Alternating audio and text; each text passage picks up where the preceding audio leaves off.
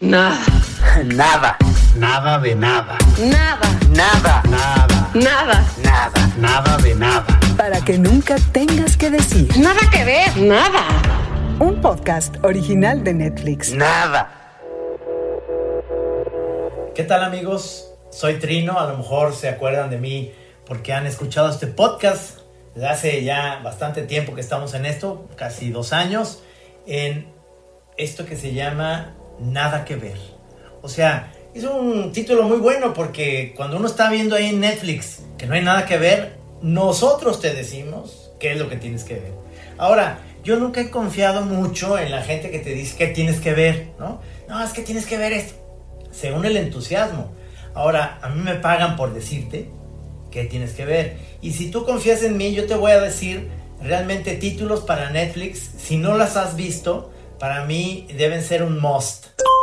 Nada que ver.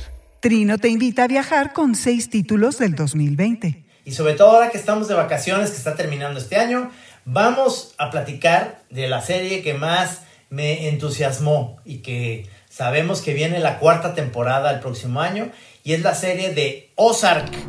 Money. That which separates the haves from the have nots. Patience, frugality, sacrifice.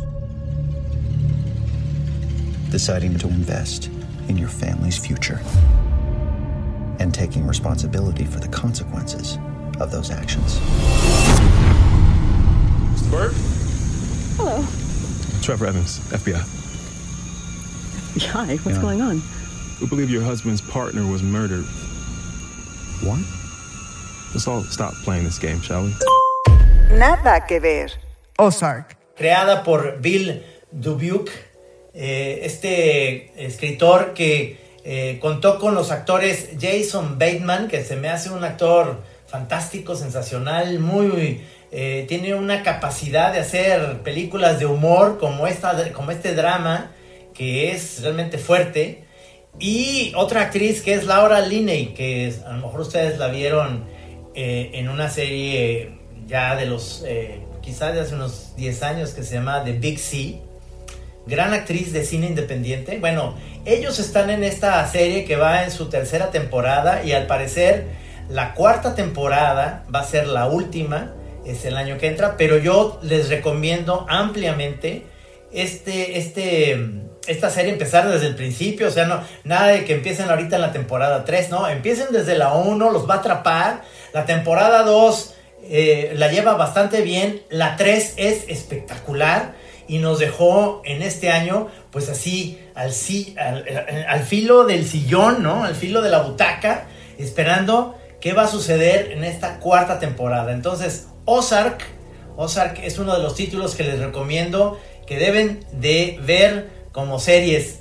Yo soy muy, yo soy muy fan de las series. Luego hay gente que dice que las series de repente se las muy engorroso seguir los, los eh, episodios y se les va olvidando. No. Ozark no te deja que se te olvide ningún episodio. Es realmente una, una de las mejores series que he visto en este último, pues estos últimos años y que yo les recomiendo. Véanla, realmente les recomiendo verla. Yo creo que si lo ven en la noche, ahora que están de vacaciones, los niños se van a dormir, pues con un whisky. Échense un whisky, este, leve, ¿no? Un, un whisky ahí, ¿qué podrá ser? Un Glenfiddich con un hielito nomás y ahí lo van degustando. Es una, es una serie para ver en whisky, para platicar, para charlar y si lo ves en pareja, pues mucho mejor porque ahí vas emocionado cada episodio. Se la recomiendo muchísimo. Ozark es mi recomendación de serie aquí en este episodio de Nada que ver. Lying, the running. Aren't you both tired? We made a choice to move our family to a more peaceful place. Mom, what are we doing here? Your father's laundering money for a Mexican drug cartel. Where's my five million dollars? Someone's gonna die. Relax. Why do I have this feeling we both know that you'd be better off dead? Ahora es el turno de platicarles de una película. Eh, yo soy muy fan de, de las películas, sobre todo porque eh, ahorita que estamos en, en este recuento de- del año, eh, Netflix hizo una gran contratación. Para mí es como, es como contratar a Messi. En, en, en, una, en un, si lo podemos comparar en una cuestión de streaming, de series, de películas, y en este caso contrataron toda la filmografía o casi toda la filmografía de Miyazaki. Miyazaki, este director japonés de eh, eh, varios títulos interesantísimos, y él fundó un estudio, los estudios Ghibli, allá en Japón. Eh, a veces uno como caricaturista, o esa es la idea que tenemos los caricaturistas, o cuando estábamos chavos veíamos películas japonesas o caricaturas japonesas, series japonesas, siempre nos daban un poco de flojera porque ya saben, esto de, eh, la animación eh, japonesa que tenía mucho que ver con que el monito, el mismo monito corría todas las veces, no gastaban mucho en los escenarios, se veía el mismo edificio. Bueno, aquí se van a sorprender si no son, eh, si vamos a, hacer por primera vez, eh, digamos, personas que no sabemos quién es Miyazaki o el cine de Miyazaki, les tengo una sorpresa enorme. Nada que ver. Los estudios Ghibli. Aquí están, aquí están en Netflix los títulos más interesantes de eh, Miyazaki. Y uno de ellos, para mí, la que les quiero recomendar es el, el viaje de Chihiro. El viaje de Chihiro, pues es una película muy interesante, incluso la tienen que ver con sus hijos, porque de eso se trata las películas de Miyazaki. Y hay una constante en las películas de Miyazaki que es eh, algo que me entusiasma muchísimo. Siempre las heroínas son niñas. Entonces, eh, ya sea que veas eh, Kiki, Servicio a Domicilio, ya sea que veas Totoro, en este caso les estoy recomendando El viaje de Chihiro, es toda una aventura eh, de animación además, con una corrección, con una belleza. Eh, todavía hechas a mano, ya saben, yo soy muy fan de la animación y no le tengo miedo a las animaciones de computadora como bien lo hace Pixar o a las clásicas de Disney. Bueno, esta es realmente una animación que viene desde Japón con todo este bagaje que tiene Miyazaki que él pues dirigió eh, muchas de las series que éramos cuando éramos chavitos, como por ejemplo Heidi, la caricatura. Este, bueno, pues tiene miles de horas en su, en su haber y Miyazaki decidió hacer su propio estudio y hacer sus propias películas como autor. Es una muy buena noticia el que nos enteremos de que aparentemente Miyazaki se había retirado, pero está haciendo una nueva producción de una nueva animación, de una nueva película, lo cual me entusiasma muchísimo. Pero si no le han entrado al mundo de las caricaturas de Miyazaki, del estudio Ghibli, bueno, el estudio Ghibli tiene, a lo mejor ya vieron Totoro, pero no han visto Princesa Mononoke, o no han visto esta del viaje de Chihiro, o no han visto Porco Rosso, que Porco Rosso es fantástica, esa es, esa es como para nosotros los adultos. ¿Qué recomiendo? Verla con los hijos, platicarla con los hijos. Recomiendo que se, se tomen a lo mejor una muy buena agua fresca de Jamaica con hielo. A lo mejor ahorita que hace mucho frío puede ser un chocolatito caliente para ver esta gran, gran película, El viaje de Chihiro. Se la recomiendo mucho de Estudios Ghibli y está aquí en Netflix. Así que no digan que no hay nada que ver, hay muchísimo que ver. Y sobre todo empezar con el pie derecho en la animación japonesa con Miyazaki.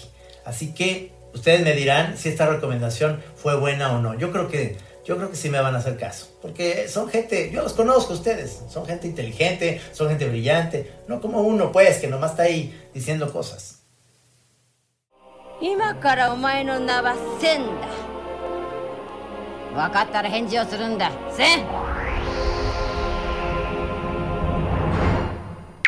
Bueno, lo que sigue es hablar sobre un documental delirante, muy loco, muy pacheco, que está en Netflix, que se llama Tiger King.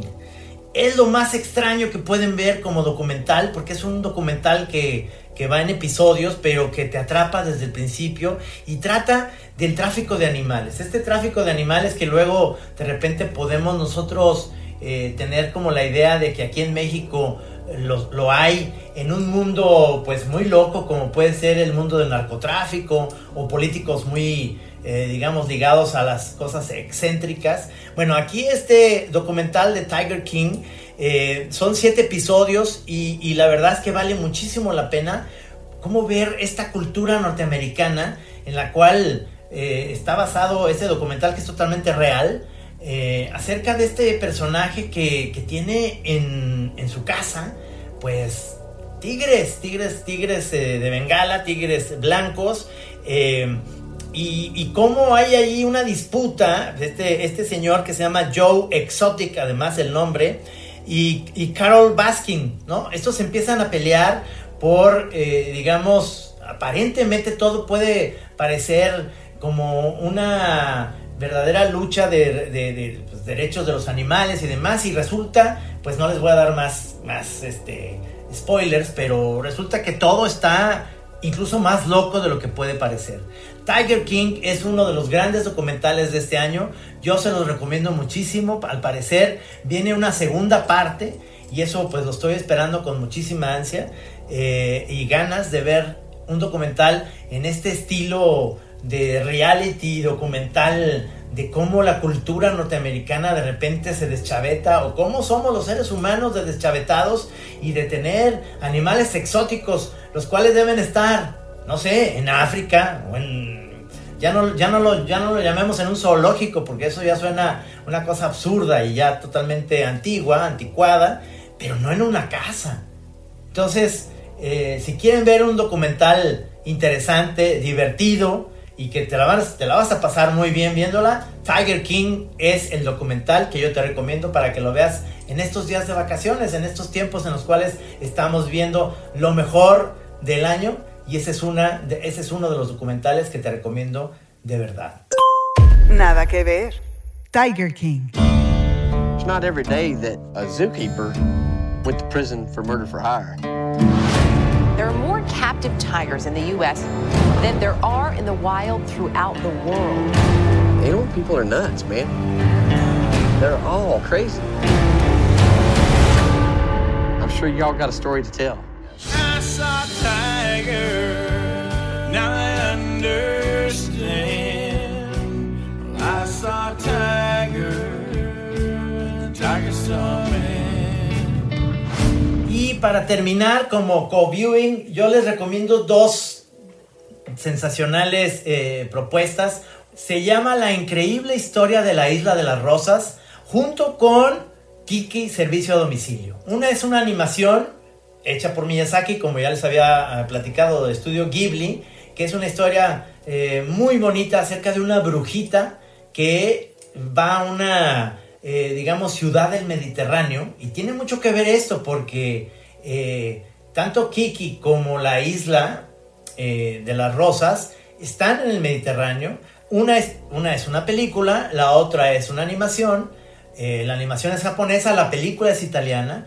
Y a mí me parece que Netflix tiene ahora una apuesta muy buena de series, películas y programas que están hechos en otros países. A mí el cine italiano siempre me ha gustado, me, me gusta la forma en la que eh, hablan los italianos, bueno, el idioma del italiano es, es, es, genial y toda la psique italiana y todo el, digamos que nos podemos eh, representar mucho los latinos ahí, o sea, ahí, ahí me veo un espejo. Digo, no soy un carabinieri, como dicen luego las muchachas mexicanas cuando van a Italia y ven a los guapos italianos, pero, pero sí me puedo identificar con esta pasión y con esta manera de ver la vida como en Italia se ve eh, la cosmovisión del mundo que puede parecerse mucho a México. E che cosa può fare per lei, signor Rosa, il Consiglio d'Europa? Deve salvare la mia isola. Lei ha comprato un'isola? No, l'ho fatta. Questa è l'isola che ha costruito? Sì. Dio benedica il presidente! Presidente? Vabbè, dai, sono degli hippie, sono scenografici.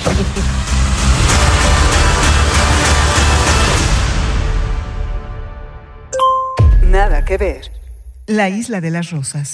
Y la historia es delirante acerca de un eh, personaje que eh, inventa una isla o crea una isla en medio del Mediterráneo eh, y quiere independizarse, digamos, de Italia. Y quiere ahí hacer una, una nueva manera de, de, vivir la vida a partir de una isla que está en medio del Mediterráneo, hecha, pues digamos, eh, con madera y con fierros y demás. Es una historia verídica muy interesante, muy divertida. Y para hablarles también de, la caricatura de, Miyazaki, de, la brujita Kiki, Servicio a Domicilio, que la historia transcurre también en, ciudades, digamos, imaginarias en la caricatura, pero que son muy parecidas a las ciudades del sur de Italia que están junto al Mediterráneo, que puede ser Nápoles, que puede ser estas ciudades que están ahí eh, junto al mar y que tienen toda esta trascendencia. Esas son mis otras dos recomendaciones muy interesantes. Eh, por ahí está la última película o la más reciente película de Sofía Loren. Este, todo esto está en Netflix. Ustedes tienen la capacidad de, de luego decir, es que no hay nada que ver. Hay muchas cosas que ver. Ahí en Netflix están todas, exactamente todas. Y si estamos viendo esta película italiana eh, de la ida de las rosas, ¿por qué también eh, no se pasan a ver La vida ante sí, la más reciente película de el hijo de Sofía, eh, de Sofía Loren, que la hace actuar y sale la señora pues con su edad y su talento y, y, esta historia que es enorme también y que habla de una Italia también del sur muy bien contada, muy entretenida. Entonces, pues ahí tienen, ahí tienen más opciones para ver cine italiano y ver estas películas que están realmente eh, muy entretenidas y se las recomiendo muchísimo. Nada que ver. La vida ante sí. Dicono che tutto è scritto e non si può cambiare niente. Sono uno e sono orfano. Io voglio cambiare tutto. Sto qui. Era la prima volta che qualcuno mi trattava una persona degna di fiducia.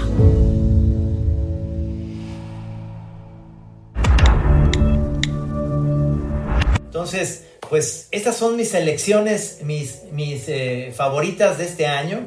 Yo espero que el próximo año nos sigamos viendo y que ustedes también sigan viendo Nada que ver, este podcast que también lo tenemos en audio, lo tenemos en video, eh, para recomendarles lo que viene. Vienen cosas fantásticas en Netflix, así que estén al pendiente de nuestro programa. Y yo soy Trino Camacho, les mando un abrazo, feliz año, que el, que el año que viene sea lo mejor para todos. Un abrazo.